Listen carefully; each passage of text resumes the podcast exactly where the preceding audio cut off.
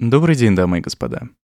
Сегодня 6 августа 2021 года, в Москве дождь, немного прохладно, а с вами снова Крафтовый Демарик, выпуск 9, ковидно-политический. Александр Сергеевич Пушкин. Александр Сергеевич Пушкин. Александр Сергеевич Пушкин. Александр Сергеевич Пушкин. Александр Сергеевич Пушкин. Александр Сергеевич Пушкин. Александр Сергеевич Пушкин. Александр Сергеевич Пушкин. Александр Сергеевич. Александр Сергеевич. Александр Сергеевич Александр Сергеевич Пушкин. Александр Сергеевич Пушкин. Александр Сергеевич Пушкин. Александр Сергеевич. Александр Сергеевич. Александр Сергеевич Пушкин. Я сознательно не затрагивал эти темы, потому что мне было, во-первых, особо нечего сказать вот по поводу ковида и политики в период, вот в последние пару лет, потому что, во-первых, э, это все всех достало, я так думаю. Во-вторых, у меня нечего особо было сказать, а в-третьих, эти темы меня как-то напрямую не касались особо, как-то вот критического влияния не оказали. Но вот сейчас коснулись, и, кажется, пора затронуть, учитывая, что мой подкаст — это такой личный аудиодневничок. Ну, Вообще хотел было записаться как-то пошустрее без подготовки, потому что вроде как в голове все есть. Но, как выяснилось, есть, но какая-то каша, и я пять раз попробовал, ничего не получилось, поэтому написал себе опять подробный план аж на четырех страничках, и буду сегодня читать по бумажке почти. В общем, переболел я ковидом 19. Мы оба переболели с Юлей. Сначала она, потом я. Началось с э, неприятных симптомов. Мы пошли, сделали, сдали ПЦР, сделали тест. И на следующий день нам пришло, пришел результат. У Юли был положительный, у меня отрицательный. Вызвали врача м, по номеру 122. Это московский номер, может быть, еще и областной, тут я не знаю, по которому можно получить какую-то справочную информацию или вызвать врача домой вызвали Юли врача, врач пришла относительно быстро, где-то там в течение пяти часов. То есть утром вызвали, днем уже врач была на месте у нас. М, Была странность в том, что тут, конечно, как только человек, у человека м, есть положительный тест, м, врач сажает его на карантин, то есть с этого момента человек должен просидеть дома две недели. И так получилось, что Юлю оставили дома, заставили подписать все эти бумажки и привязали ей социальный мониторинг. А мне сказали, что так как я без симптомов и с отрицательным тестом, то, ну так, по-человечески врач отнеслась, мол, я вас не видела. И, ну, вдруг надо будет куда-нибудь сходить, вот вы сможете сходить.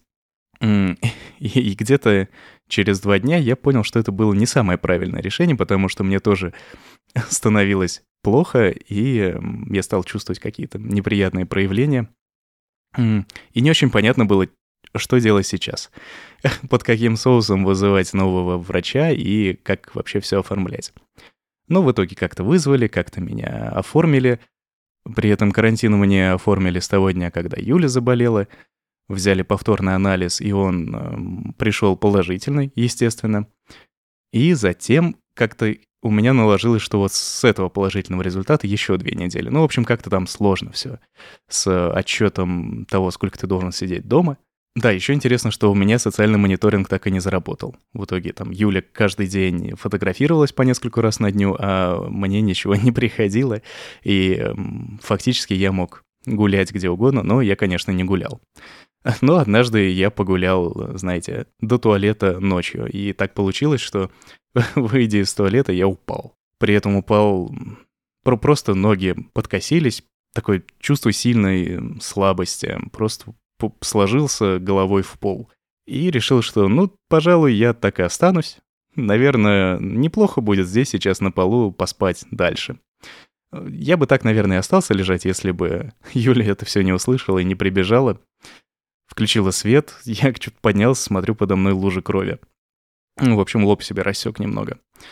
Подумал, что ну неплохо было бы, наверное, встать умыться, кое-как встал, пошел в ванну, и дальше я помню только, как я в этой ванной лежу, как-то странно, и Юля меня трясет, приводит в чувство. В общем, я там вел себя по ее рассказам как надувной чувак, вот этот, который руками машет и шатается, и измазал все кровью, всю ванную, и упал в эту ванную.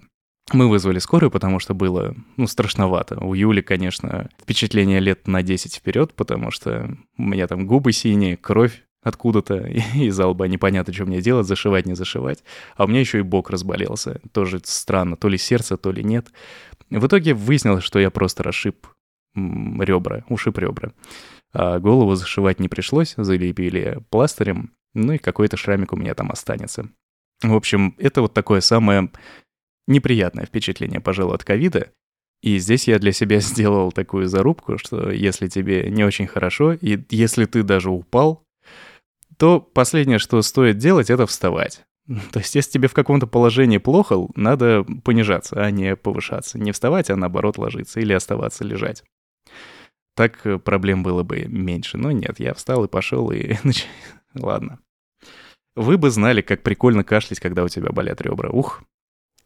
Еще в эти дни у нас... На, на эти дни выпала годовщина. Ковидная годовщина. Сколько у нас там? 7 лет совместного времяпрепровождения. Ну, здесь нас спасла доставочка. Заказали друг другу подарки, м, цветочки. На районе нам сделали хороший букетик, привезли. Ну и как-то мы неплохо спраздновали. Прикольно было, что где-то на следующий день или через день запах этого букетика я уже не чувствовал. Ну, в целом у нас как-то по, по порядку. Сначала у Юли запахи пропали, потом вернулись, потом у меня пропали, и вот они сейчас возвращаются. Что интересно, плохих запахов я, неприятных запахов я до сих пор не ощущаю. То есть запах там пота или какой-нибудь подгоревшей еды или чего-то еще н- нехорошего. Только приятные запахи чувствую. Самое интересное, что после всего вот этого, после того, как мы переболели, оказалось очень сложно получить сертификат переболевшего на английском языке. Как-то это прям очень тяжело, и мы пока его не получили. Пока есть только на русском.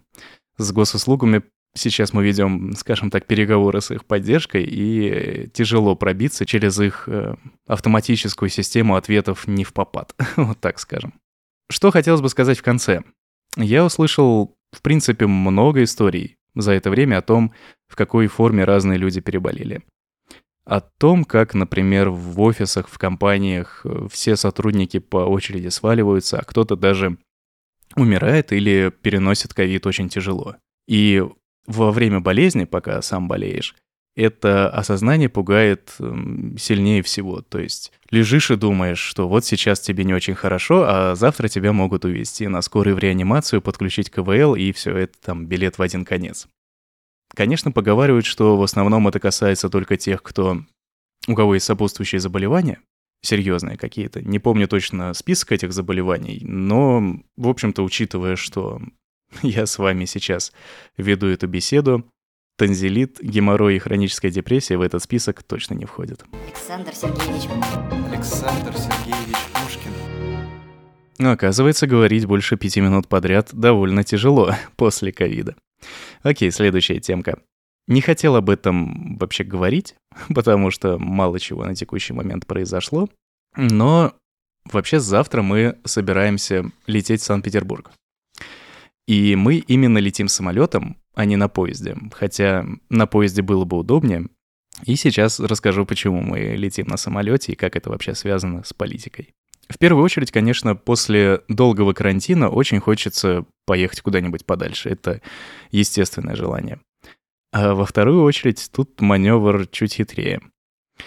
Стоит напомнить а, тем, кто и не знал, сообщить, что я когда-то поработал в одной там трехбуквенной оппозиционной организации, которой сейчас не очень безопасно козырять, так скажем.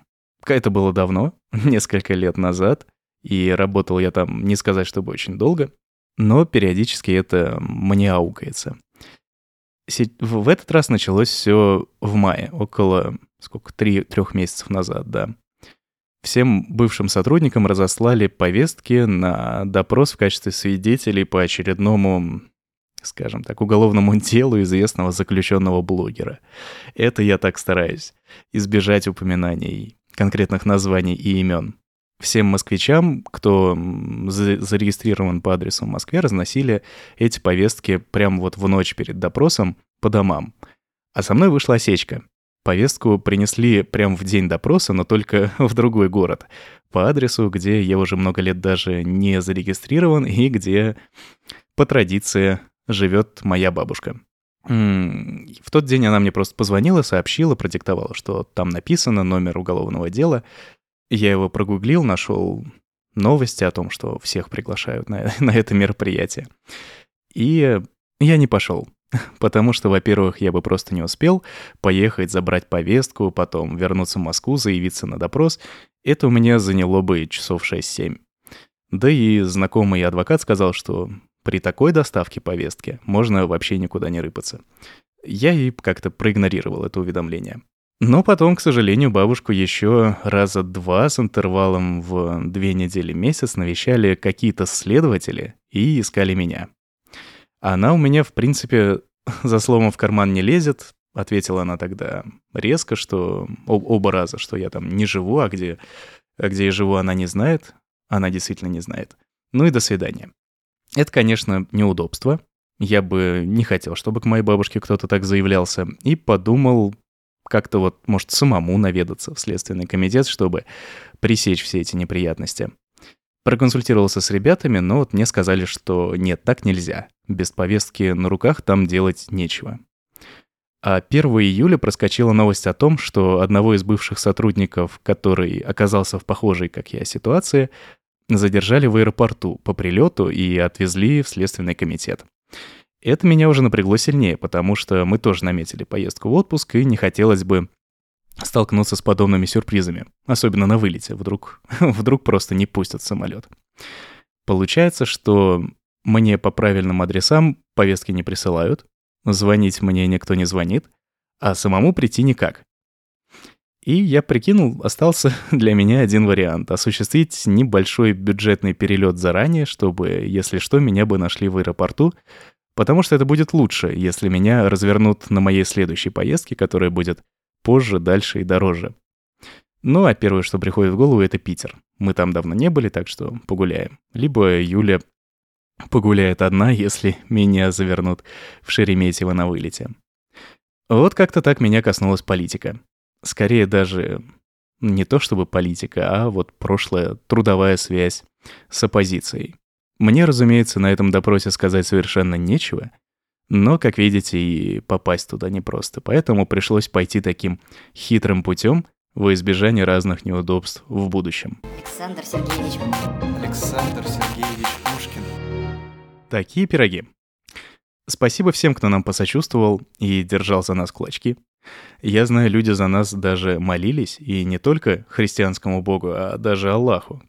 Поэтому помощь тут была прям со всех сторон. Насчет истории с повестками, с повестками, поездками и допросами тоже буду держать вас в курсе. Может быть, у кого-то, кстати, есть совет, как лучше поступить в такой ситуации, пишите в комментариях. Но у меня на сегодня все.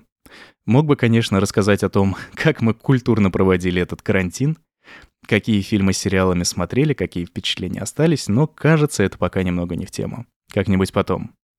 В общем, всем здоровья, держитесь, м, денег нет, до свидания. Александр Сергеевич Пушкин. Александр Сергеевич Пушкин. Александр Сергеевич Пушкин. Александр Сергеевич Пушкин. Александр Сергеевич Александр Сергеевич Александр Сергеевич Александр Сергеевич Пушкин. Александр Сергеевич Пушкин. Александр Сергеевич Пушкин. Александр Сергеевич Александр Сергеевич Александр Сергеевич Пушкин.